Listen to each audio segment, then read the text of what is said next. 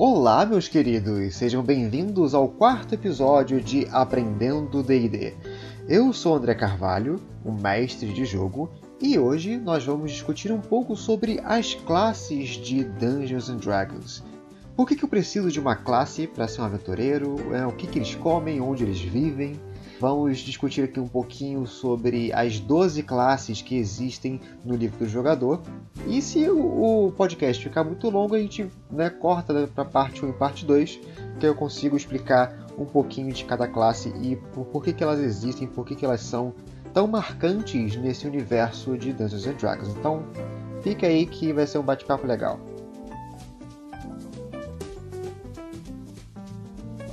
Muito bem, André. Você já explicou o que são as raças né, de DD e por que eu preciso ter uma raça para poder jogar esse jogo de fantasia medieval. E agora eu preciso saber por que raios eu preciso escolher uma classe. Pô, se eu já tenho já uma raça e eu já construí um personagem baseado nessa raça e por que, que ele é um aventureiro, por que, que eu preciso de uma classe? Né? O que, que a classe me dá para eu conseguir jogar bem? A classe em si, ela é um apanhado de habilidades que você vai colocar no seu personagem, mostrando no que, que ele se embasou durante a sua vida de aventureiro e no que, que ele quer construir em sua vida de aventureiro para ele se especializar. E, e, isso varia de várias classes. Né? Eu, eu, disse aqui que no livro do jogador você pode até ver um resumo dessas classes na página 45 do livro do jogador, né, oficial da Galápagos Jogos. E, nessa página em si, ele dá meio que um resumão do que, que cada classe faz, do que, quais são as especialidades deles, né? E aí você pega a sua raça, né, aquela raça que você escolheu e as habilidades inatas que ela possui, e agora com a classe você vai desenvolver esse personagem para ele ser especializado em um tipo de combate, em um tipo de utilidade, em exploração, seja em convívio social, seja em batalhas. Então cada classe ele vai te dar um apanhado de habilidades que você vai ganhando no decorrer do tempo. E se você já jogou videogame, se você já está já familiarizado com o universo de RPG em que você luta contra monstros e desvenda mistérios e convence pessoas a fazer aquilo que você quer, você vai ganhando pontos de experiência e você vai subindo de nível. E são essas as classes que te dão esses níveis, né? Então, quanto mais forte você é em uma classe, mais níveis você tem naquela classe. E em Dungeons Dragons a gente trabalha com 20 níveis, né? então cada classe vai ter um nível 1 ao 20 e dependendo de qual nível você esteja, você tem uma certa gama de habilidades que aquela classe te dá. Né? Então, por exemplo, um mago level 5, ele é com certeza mais fraco que um mago level 15. Um mago level 15 já mostra que ele tem muito mais experiência em batalha, muito mais experiência em exploração, ele tem mais magias, ele tem mais habilidades. Então, no decorrer do tempo da sua campanha, você pode ir evoluindo o seu personagem de acordo com os níveis que ele ganha. E quanto mais monstros ele conseguir matar, quanto mais mistérios ele conseguir resolver na campanha que o seu mestre te passar, ele vai ganhando mais pontos de experiência e vai subindo mais níveis. É bem simples, bem tranquilo, e no próprio Dungeons Dragons 5 edição, ele te dá uma progressão bem facilitada de como você pode progredir com essa classe. Então, sempre em cada subida de nível, você vai ver no, no livro do jogador, né, na classe que você escolher, que é, é, em cada nível vai ter uma gama de habilidades que você vai ganhar. E aí você lê direitinho que tipo de habilidade é aquela e você depois conversa com o seu mestre como que você ganha aquela habilidade, né? como que isso envolve durante o gameplay. E aí você pode estar se perguntando, se eu fizer um mago e um outro amigo meu que vai jogar comigo também escolheu um mago, então vai ficar muito repetitivo? Como, assim? Vai ter dois magos, a gente vai ficar se estapeando para ver quem tem as mesmas magias? Não exatamente. Você pode utilizar as subclasses que existem em Dungeons and Dragons, né? Cada classe tem uma subclasse que você pode pegar dependendo do nível que você estiver, né? Geralmente é no nível 3 que você escolhe uma subclasse, mas tem outras classes que você escolhe mais cedo, no level 1 ou level 2. E dependendo dessa subclasse, você vai ganhar também um tipo diferente de especialização. Por exemplo, na classe do bardo existem dois tipos de subclasses, que uma é mais focada para magia, para você ter mais conhecimento, ter mais magias, ter mais perícias, enquanto que a outra subclasse ela é mais focada em combate, né, de ser um bardo mais combativo, combates mais corpo a corpo. Então, se você fizer um bardo junto com um amigo seu que também escolheu bardo, vocês podem utilizar subclasses diferentes e aprender coisas diferentes mesmo tendo a mesma classe. E isso é bem interessante, tem outros suplementos de D&D, né, outros livros que dão mais subclasses para cada uma dessas classes e você vai se especializando e vai fazendo outras coisas ou vai pegando outros caminhos que sejam interessantes para o seu personagem. E também tem o lance da multiclasse, que você pode simplesmente puxar um nível de outra classe e você ter duas classes. Isso é possível. Você pode, por exemplo, ser um bárbaro que puxa um levelzinho lá de, de guerreiro ou um level de guardião e você vai ganhando habilidades daquelas duas classes. Isso não quer dizer que você vire a melhor coisa no mundo das duas classes, porque você já não está mais evoluindo verticalmente, você está evoluindo horizontalmente no jogo. Você está ganhando mais habilidades, mas são habilidades é, de um nível mais baixo. Né? Então, se você é um bárbaro multiclasse, tenha certeza que você não vai ser tão forte, tão poderoso quanto um bárbaro que nunca fez multiclasse, mas você vai ter muito mais habilidades e você vai ter uma gama de opções um pouco mais variada. Então, conversa com seu mestre, caso você queira também fazer multiclasse. Tem mestres que não gostam de multiclasse porque já começa a ficar algo um pouco mais confuso, um pouco mais combado. E eu também não recomendo para mestres iniciantes você já investir logo de cara em um grupo de aventureiros multiclasse. É porque começa a ficar um pouquinho mais complexo para você administrar essas classes juntas. Mas tem todas as regras no livro, tem tudo explicadinho para você entender. Mas para você também que é iniciante, que está pegando agora o jogo, eu recomendo que você foque em uma classe só, que você pegue, por exemplo, guerreiro, né? Você pega aquela classe de guerreiro e foque naquela classe, entenda aquela classe. É, eu acho que um dos papéis mais primordiais de um jogador para o jogo é de você pegar e entender o que, que a sua classe faz para você, na hora do jogo, entender por que, que você vai fazer aquilo, vai fazer a ação que você quer, por que, que você vai combater, por que, que você vai dialogar, por que, que você vai conjurar aquela magia. Entenda primeiro a sua classe, para depois você tentar brincar com outras variações dela.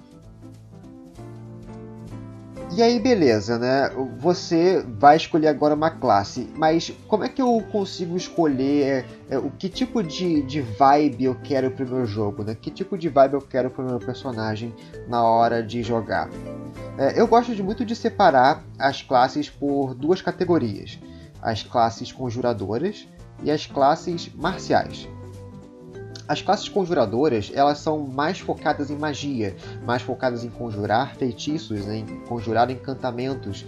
Então, se você gosta mais de um personagem que seja mais focado em lutar com magia, em conjurar magias e ter magias diferenciadas e, e não ser tão corpo a corpo, não, sabe, tão brutamontes ou, ou esguio, acho interessante que você pegue uma classe conjuradora eu, particularmente, acho que para iniciante é um pouco mais complicado de entender uma classe conjuradora porque você começa a lidar com magias. E dependendo do, do tipo de classe é conjuradora que você pegar, você vai ter um tipo diferente de approach, né? um tipo diferente de como você conjura aquela magia que você quer. Então, eu recomendo que você, iniciante que quer uma classe conjuradora, que goste de lançar magias, leia com atenção a classe que você está pegando, leia que tipo de, de atributo ele utiliza para poder fazer essas magias, que tipo de magias ele utiliza, conversa direitinho com o seu mestre para ele explicar é, direitinho para você como que aquela classe funciona, para que você não fique perdido. São classes um pouco mais desafiadoras porque existe uma gama infindável de magias que o seu conjurador pode utilizar. E as classes marciais, elas são classes é, mais focadas em combate corpo a corpo ou à distância. Geralmente elas podem ter algum tipo de magia e tudo mais, mas é algo bem pouco.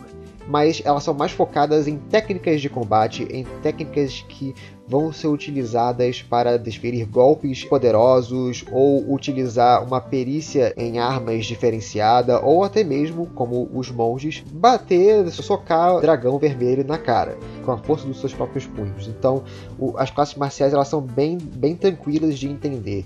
Elas são classes mais focadas em combate, mais focadas em, uma, em perícias, focadas para exploração e geralmente elas não utilizam tanto magia e elas são até mais simples de entender para iniciantes, né? visto que é, é, elas têm somente algumas habilidades bem específicas e, e, e, bem tranquilas de entender, e você não vai ter tanto mistério em aprender essas magias. Né? Você somente vai ter um foco maior em como o seu personagem lida em combate, seja corpo a corpo, seja em força bruta, seja em técnicas utilizando armas diferentes, seja com a força dos próprios punhos, ou seja atacando ardilosamente né, nas sombras.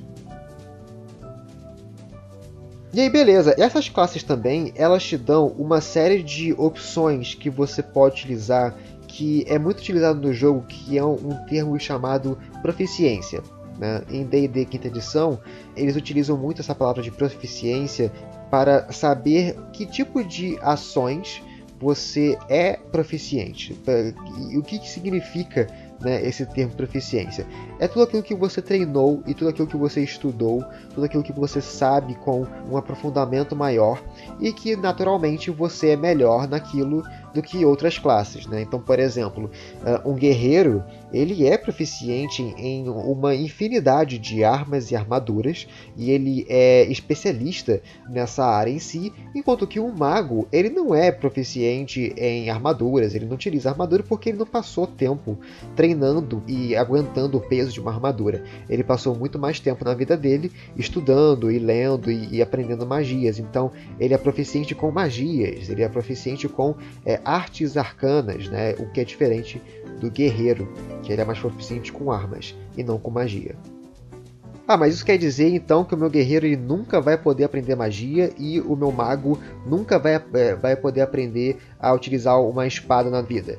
Não exatamente. Você pode utilizar algumas subclasses do guerreiro, do mago, enfim, que pendem um pouco mais para magia ou pendem um pouco mais para combate. Então, conversa com seu mestre que tipo de subclasses estão é, disponíveis para o seu personagem adquirir e sempre acontece muito disso, né? As classes conjuradoras elas às vezes bebem um pouco das marciais, as marciais às vezes bebem um pouco das conjuradoras e por aí vai. Você pode fazer um mix muito legal de magia e combate corpo a corpo, que eu gosto bastante e você também deve gostar. E agora eu vou passar uma pincelada aqui em todas as 12 classes de Dungeons and Dragons. Elas são classes que são bastante evocativas naquilo que elas fazem. Algumas são até um, pouquinho, um pouquinho mais capciosas para poder explicar, mas elas são bem tranquilas depois que você entende o propósito dela no jogo. Então é, eu vou é, explicar aqui basicamente, bem rapidinho, o que, que cada uma das 12 classes faz. Né? Então, é, se você estiver acompanhando comigo no livro do jogador, você pode ver na página 45 que existe ali um resumo rapidão de cada classe e você pode perceber né, o que cada classe faz, é, o dado de vida dela, né, que é a quantidade de pontos de vida que ela vai ganhando conforme ela vai upando de nível, o atributo primário que ela utiliza, que tipo de, de força ou inteligência ou carisma ou é, sabedoria ela utiliza para poder ou conjurar suas magias ou para poder utilizar as suas técnicas de combate. Tem também aqui falando sobre algumas proficiências em salvaguardas ou proficiências em armas e armaduras que cada classe tem.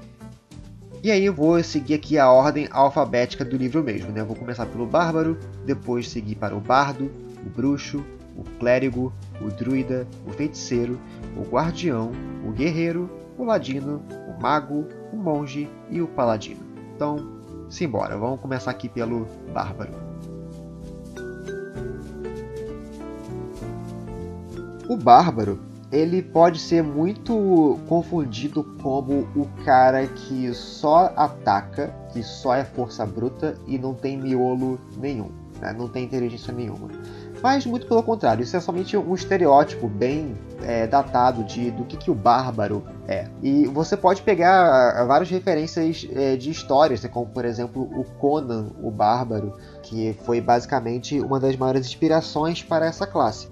E o que o bárbaro é em si? Né? Ele é um, tipo de combatente que confia mais nos seus instintos primais de força bruta e os seus sentidos, né? de confiar é, a, a, sua força bruta para desempenhar qualquer tipo de papel. Isso faz dele uma classe muito tanker, muito focada em vida, em ter muitos pontos de vida e de quase não sentir dano nenhum, porque ele tem resistência a vários tipos de dano. É um tipo de classe que foca muito em força bruta, então quando ele consegue desferir um golpe bem sucedido, ele dá muito, muito dano com suas armas.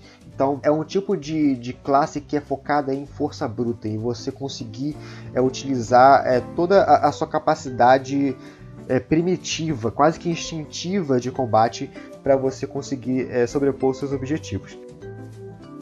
E aqui no livro do jogador existem duas subclasses que o bárbaro pode trilhar no decorrer da sua vida. Né? No, no level 3 ele já adquire uma trilha primitiva.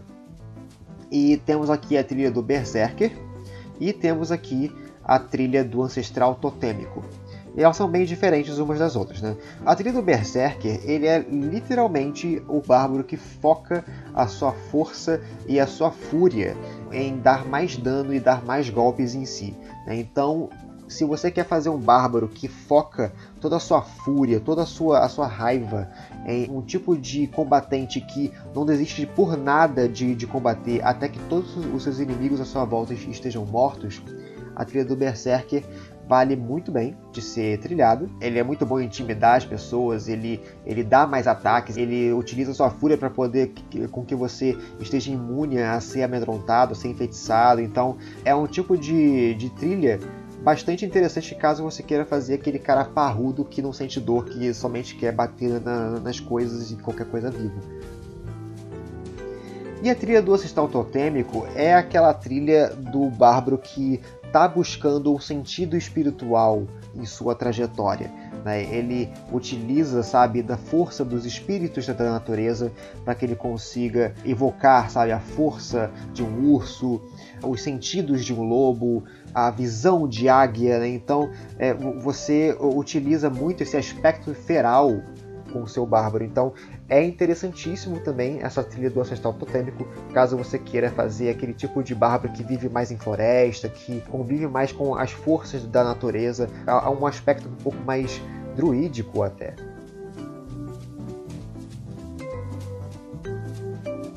Temos aqui agora a segunda classe de D&D, que é o Bardo. É basicamente a minha classe preferida, porque o Bardo ele é, é aquele cara que consegue evocar as suas magias através da música, da dança, da poesia, da interpretação. Então, é um cara mega versátil, é uma das classes de D&D mais versáteis por conta do faz tudo que ele é.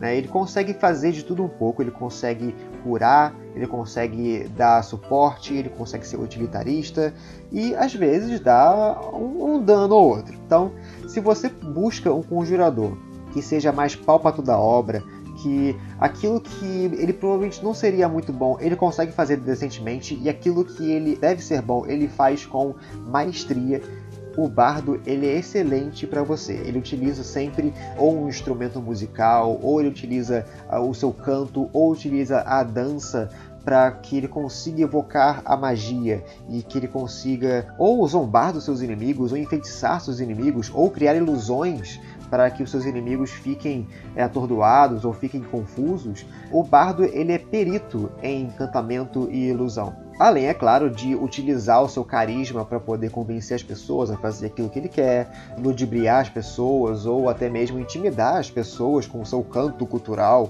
Então, o, o bardo ele é mega versátil tanto entre batalhas, né, para poder ajudar seus amigos e tal, ou até mesmo sabotar os seus inimigos, como também fora de batalha, em questões mais sociais, né, em que você precisa de um líder, um rosto para o seu grupo para que ele consiga falar com autoridade sem que dê muita merda no caminho. Eles são bem diplomatas até.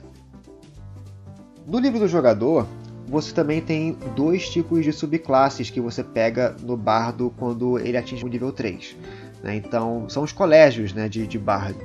É, tem o colégio do conhecimento e tem o colégio da bravura. E é como eu falei anteriormente, né? o Colégio do Conhecimento ele vai deixar o seu bardo mais proficiente em diversos tipos de áreas. Né? Então, ele é um tipo de cara mais estudioso, que foca mais em ajudar os seus amigos em diferentes aspectos. Né? Então, se você quer um cara especialista em diversas áreas, o Colégio do Conhecimento é muito interessante, principalmente porque você ganha mais magias de outras classes, para você ver que como o bardo ele é mega versátil, né? Ele consegue aprender magias de outras classes, coisa que você não tem muito disso em outras classes, né? Então você, como bardo, consegue fazer muita coisa com o Colégio do Conhecimento e o Colégio da Bravura é aquele tipo de colégio que é interessante caso você queira um bardo mais combatente. Ele ganha mais proficiência com, com escudos e armas marciais, ele ganha ataque extra, então ele pode atacar mais vezes, e ele tem alguns bônus de inspiração para conseguir inspirar os seus ataques e dar mais dano até. Então, se você quer aquele tipo de bardo que canta e dança durante um combate e utiliza o seu bandolim para poder desferir golpes nos seus inimigos, o Colégio da Bravura é bem legal.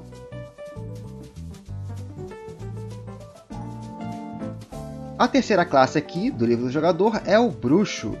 O Bruxo ele é uma classe conjuradora e ele utiliza da magia de uma forma bem diferenciada. É, é, primeiro, né, você já escolhe já a subclasse do bruxo logo no primeiro nível, que é basicamente que tipo de pacto você faz para ser um bruxo. O bruxo ele consegue seus poderes a partir de um pacto que ele faz com algum tipo de patrono, seja ele um deus, seja ele uma figura muito poderosa. Então pode ser, por exemplo, um, um demônio ou diabo, você pode fazer literalmente um pacto com eles, ou pode ser literalmente uma arquifada, um elfo transcendental que, que é muito poderoso, ou até mesmo com o próprio Cthulhu, uma figura que às vezes nem sabe da sua existência, mas você está ali prestando o pacto com essa entidade e ela te desfere esses poderes. E a pessoa que é fã de Harry Potter pode até mesmo olhar para o bruxo, né, para a classe do bruxo, e, e ver: caramba, vou escolher o bruxo porque eu posso ser um Harry Potter da vida. Não exatamente. Como você pode perceber, o bruxo do D&D ele é bem diferente, tem uma pegada diferente por conta desse lance de você ter que fazer um pacto. E esse pacto, ele não é necessariamente é, algo voluntário. Você pode acabar, por exemplo, fazendo, sem querer querendo, um acordo com uma bruxa ou um acordo com um ser sobrenatural e acabar ganhando esse pacto e ganhando poderes por conta disso e você pode discutir com o seu mestre caso ele queira fazer um tipo de roleplay que exija algum tipo de sacrifício que você deva fazer para ganhar esse tal poder, ou algum tipo de exigência que essa arquifada faça você fazer para que você continue tendo seus poderes. Então você pode pegar diversos exemplos aí de histórias de contos de fadas sobre bruxas e sobre demônios fazendo acordos e utilizar isso no seu roleplay. Então como vocês bem poderão perceber, não é igual o bruxo do Harry Potter. Então, se você gosta de, de, classes conjuradoras mais góticas, mais voltadas para um lado um, um, pouquinho mais pesado de narrativa, eu acho que o Bruxo ele oferece muito bem um arcabouço de, de opções para você. E o bruxo em si, ele ganha vários mimos do seu Sugar Daddy, né?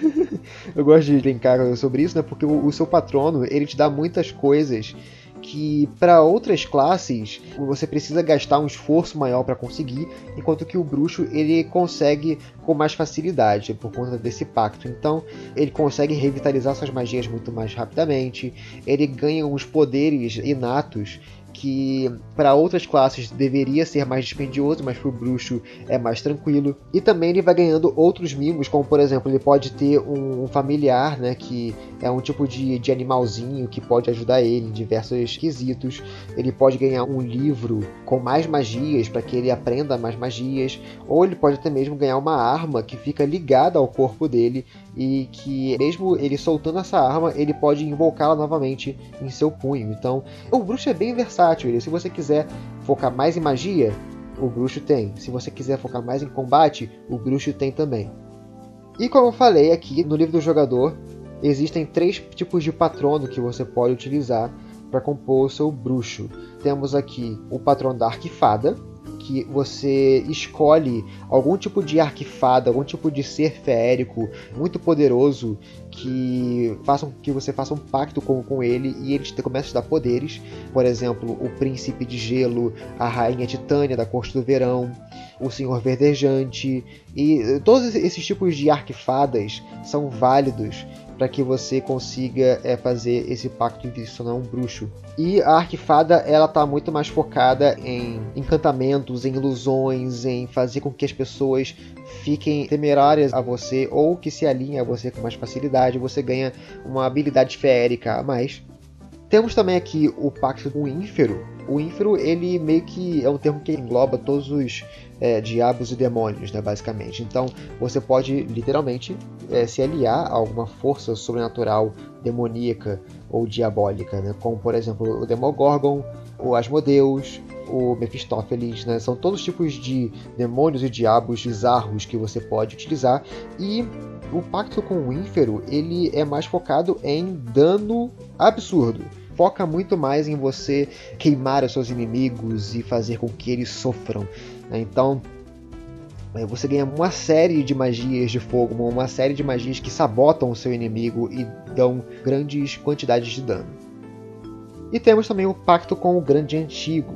Né? O Grande Antigo, como eu falei, é como se fosse um tipo de ser extradimensional, extraterrestre, que às vezes nem sabe que você existe, mas ele de alguma forma conseguiu fazer com que você entrasse pro, pro clubinho dele sabe? Então, por exemplo, até mesmo o próprio Cthulhu, das histórias de HP Lovecraft, é, tem várias outras forças sobrenaturais aqui, né? como por exemplo é, Dendara, serpente noturna, Zargon, retornador, Galnadar, chamado de aquele que espreita. Então são vários tipos de entidades aqui que você pode utilizar. E esse tipo de, de pacto ele te dá mais magias e mais habilidades telepáticas, de você controlar mentes, de você dominar pessoas e de você ter a noção do que está acontecendo ao seu redor, de detectar pensamentos. Então é, é um tipo de pacto bem interessante caso você queira ser aquele cara mais dominatrix, né? um pouco mais de dominação mental. Bem interessante mesmo.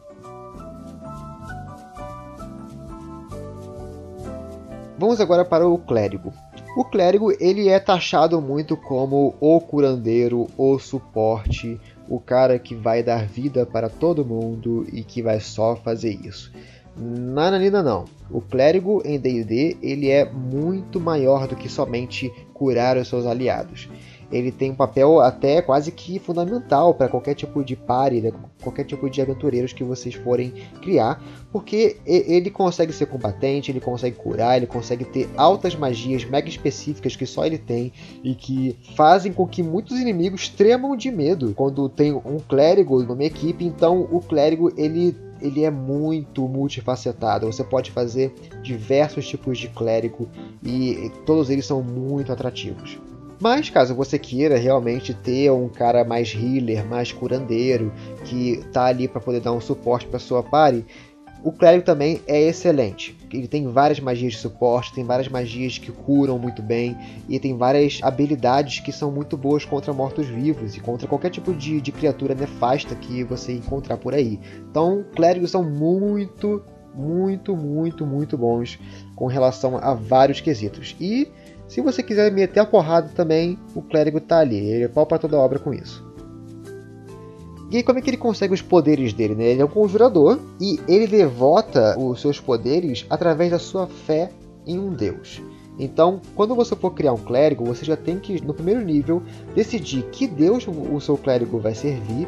E existe uma gama infindável também de deuses em D&D, de vários tipos de panteões. Tem, você pode até escolher panteões gregos e egípcios e nórdicos, como também os panteões feitos é, justamente para tipos de cenários diferentes em D&D.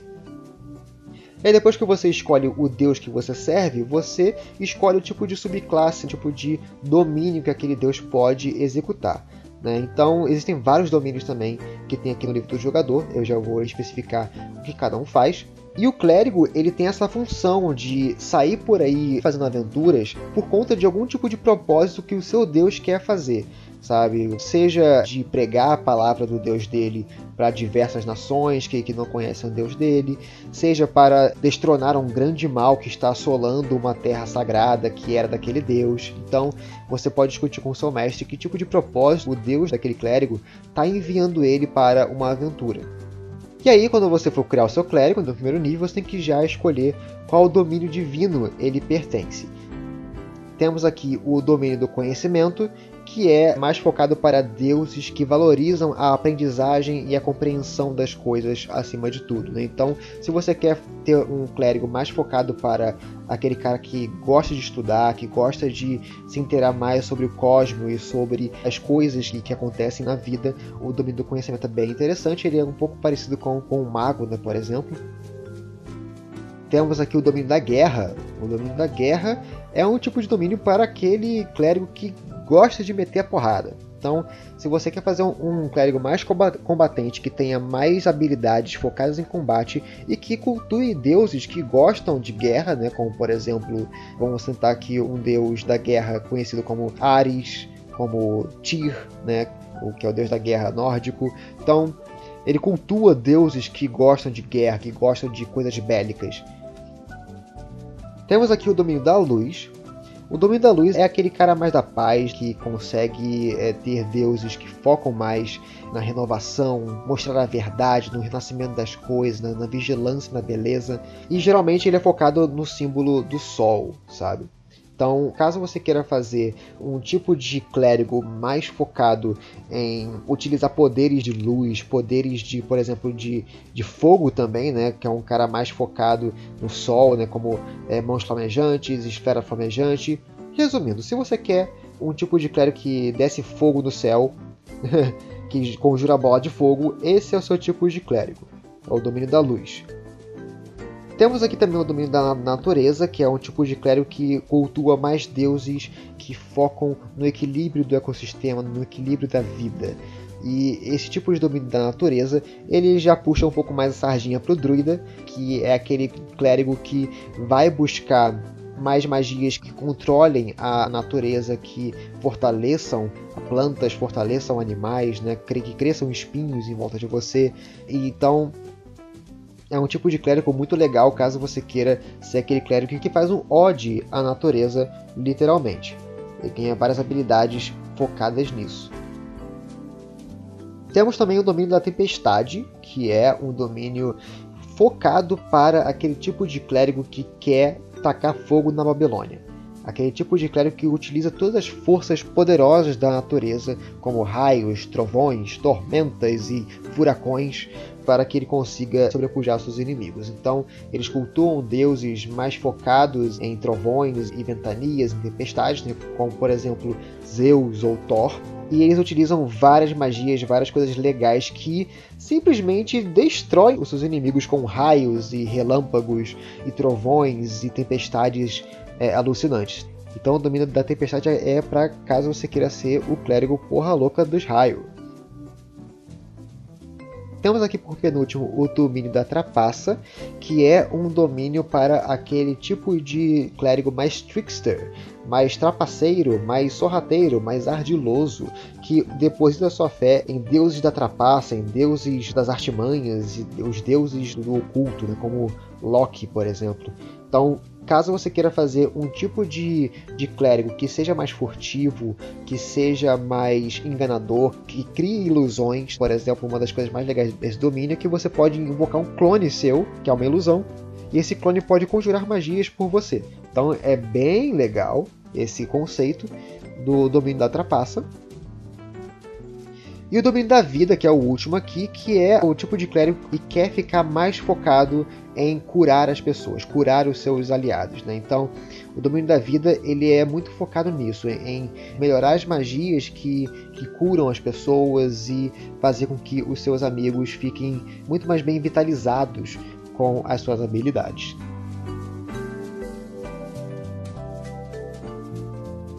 A penúltima classe que eu vou falar aqui hoje é a classe do druida. A classe do druida é uma das classes que eu mais gosto de jogar e também é uma das classes mais difíceis de aprender porque é uma das classes mais poderosas do jogo. Então ela tem muita coisa interessante que você pode utilizar. E o druida em si, ele é aquele cara conjurador que foca mais na, no seu conhecimento natural e empírico sobre a natureza, sobre as forças da natureza. Então, aquele tipo de conjurador que ele gosta de ter mais uma comunhão com a natureza e ele entra tão de acordo com a natureza que ele pode virar a força da, da natureza em si. Então, ele não controla a terra, as, os céus e o ar e o fogo. Ele é essas coisas. Então, é, caso você queira é, fazer um druida mais focado em utilidade, perfeito, ele é muito bom nisso, ele vai ajudar muito a sua equipe. Caso você queira um druida mais combatente, perfeito também, ele pode simplesmente virar um urso e começar a atacar os seus inimigos com a força de um urso. Ou caso você queira que ele foque em conjurar animais e conjurar qualquer tipo de coisa interessante, ele é muito bom nisso. Então, são conjuradores muito bons em conjurar animais, em conjurar fadas e também de virar essas forças da natureza. E aí existem dois tipos de subclasses para o druida aqui no livro do jogador, né, que são chamadas de círculos druídicos. E são aqui o círculo da Terra e o círculo da Lua. O Círculo da Terra ele é mais focado para o tipo de druida que fica mais focado no tipo de ambiente que ele está. É, você pode fazer diversos tipos de druida da Terra dependendo de onde ele vive. Né? Então, se a campanha for, por exemplo, focada em um lugar mais gélido, você pode utilizar o druida do Ártico, que ele ganha naturalmente mais magias focadas em frio, focadas em nevasca, em mobilizar pessoa. Então, o, o, tipo de druida do Ártico ele é mais focado em magias de frio, magias de deixar a pessoa imobilizada de frio. Isso varia, sabe? Tem vários aqui que você vai ganhando tipos de magia diferentes. Né? Tem é, druida do campo, druida do deserto, druida da floresta, druida litorâneo, da montanha, do pântano e do, do subterrâneo. E ele vai ganhando várias magias de acordo com o terreno que ele é especializado. Então, se você quer um tipo de druida focado nisso, é muito válido.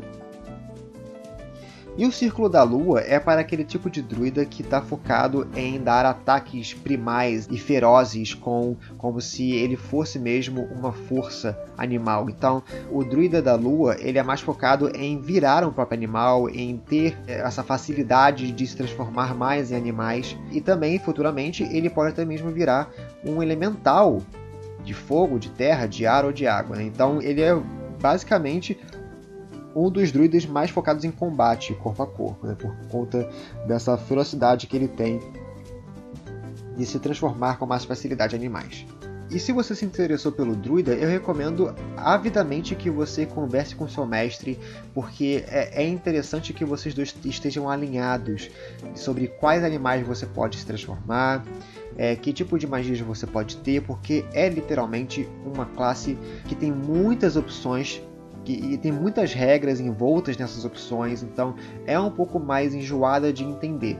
Então, se você entendeu como o druida funciona e como ele representa no jogo, você basicamente pode jogar com qualquer classe, porque a druida é uma das classes mais difíceis de se aprender logo de início, porque tem muita regra, tem, tem, tem muita coisa que, que ele utiliza. Né? Mas depois que você pega, velho, tu vira Deus. Simples assim.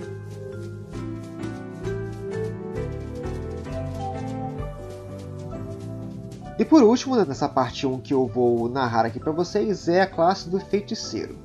O feiticeiro também é um conjurador, ele é focado em magias que ele aprendeu é, inerentemente. Né? Então, ou ele pode ter é, nascido com uma linhagem de alguém muito poderoso, muito mágico, e que é, ele acabou herdando essa magia no seu próprio sangue, ou ele pode ter sido abençoado ou amaldiçoado por algum tipo de ovo de dragão mágico ou bruxa para que ele começasse a ter poderes. E esses poderes, eles nem sempre eles são muito bem controlados, né? O feiticeiro, ele está sempre nessa busca de conseguir controlar os poderes que ele possui. Então, se você está interessado agora de jogar como Harry Potter, né, como sendo aquela parte né, do Harry Potter indo para o zoológico e acabando tirando o, o, vidro que separa a gaiola, né, a jaula do, da cobra é, para ele, é, é, é, basicamente esse é um, um, bom exemplo de como é um feiticeiro. O feiticeiro ele não controla muito bem os poderes porque ele está aprendendo. É algo que ele faz e aprende inatamente, sabe? É um poder inato dele. E ele vai, com o decorrer do tempo, aprendendo como utilizar essas magias e como também modelar essas magias a seu bel prazer. Então ele pode pegar uma magia e fazer com que ela se comporte de uma maneira diferente, com que ela possa ir, para um raio diferente ou com que ele consiga conjurar essa magia sem que ninguém perceba.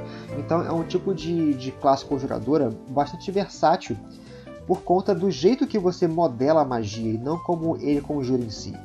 Depois que você aprende a modelar a magia como você quer, ela pode fazer coisas que outras classes não fazem. E aqui no livro do jogador nós temos também dois tipos de subclasses que você pode pegar. Você já pega logo no, no primeiro nível, que são as origens de feitiçaria. Temos aqui a linhagem dracônica e a magia selvagem. Né? São dois tipos de subclasses diferentes. A linhagem dracônica é caso você tenha retirado a sua magia ou de algum antepassado seu que teve algum contato com dragões e a magia dracônica acabou fluindo para você de alguma forma, seja pelo sangue dos seus ancestrais, ou seja porque você encostou num ovo mágico, num tesouro mágico de dragão e você foi caído com uma maldição de começar a ter poderes dracônicos que você não consegue controlar. E a linhagem dracônica ela te dá vários benefícios, né? dependendo do, do tipo de dragão que você escolha, seja ele é, um dragão benigno ou um dragão maligno. Então você primeiro escolhe um tipo de dragão que você herdou esses poderes dracônicos e a partir desse dragão você vai ganhando novas coisas interessantes, né? Como ganhar resistência a um tipo de dano que aquele dragão tem, ganhar algum tipo de poder a mais, como ganhar mais vitalidade, né? Porque os dragões eles têm, eles são parrudos, né? Então, caso você queira ter essa história dracônica para o seu feiticeiro, é válido pegar essa, essa subclasse. E também temos a magia selvagem, que é a magia caótica do bagulho que é quando você acaba sendo um ponto fora da curva das teias de magia do caos, que é quando você acaba despertando para esse tipo de magia e essa magia ela está incontrolada dentro de você. Então, se você acabar dando uma bola fora, é, por exemplo, tirando um natural no, no, no, dado, quando você vai conjurar uma, uma magia, pode ser que essa magia não surta o efeito que você estava pensando.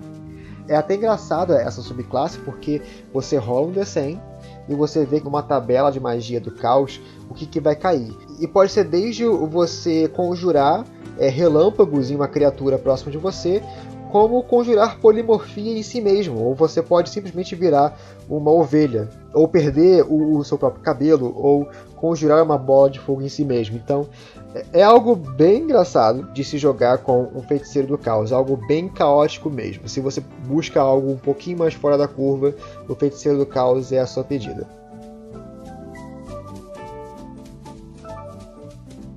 É isso que eu tenho para falar por hoje para vocês, meus queridos. Eu vou fazer uma segunda parte, onde eu vou explicar sobre as seis outras classes que eu não mencionei aqui nesse podcast, que é a classe do guardião, do guerreiro, do ladino, do mago, do monge e do paladino. Então, é, botem nos comentários o que vocês acharam dessa explicação que eu dei. Né? Foi uma, uma explicação bem rápida, não, não, expliquei muita coisa a fundo. Mas botem nos comentários o que, que você acha dessas classes que eu mencionei, qual é a sua classe favorita e qual que você mais se emocionou e gostou de jogar e as histórias que você tem aí para contar sobre essa classe em si. Bota nos comentários e vamos discutir sobre esse assunto que leva horas, eu posso ficar aqui horas conversando sobre classes. E para acompanhar a gente, se inscreve no nosso canal, ative o sininho para você sempre acompanhar as notificações de postagens que a gente vai colocando aqui no nosso canal. A gente é só focado mesmo em podcasts, né? então não é nada muito visual e tal, é só mesmo narrado. Acompanha a nossa campanha da, da Guilda dos Gatunos, né, que logo logo ela tá voltando aí com uma segunda temporada. Então a primeira temporada está completa com a nossa Ruína das Bruxas, né, a nossa campanha sobre bruxas. E Acompanhe também a gente nas redes sociais, né? Facebook, Instagram. A gente geralmente posta algumas coisas por lá, principalmente arte dos fãs. Então, se você gosta de criar fanarts interessantes de personagens de RPG, temos a Guilda dos Gatunos perfeita para você fazer uma fanart linda e maravilhosa. E a gente postar lá no nosso Instagram.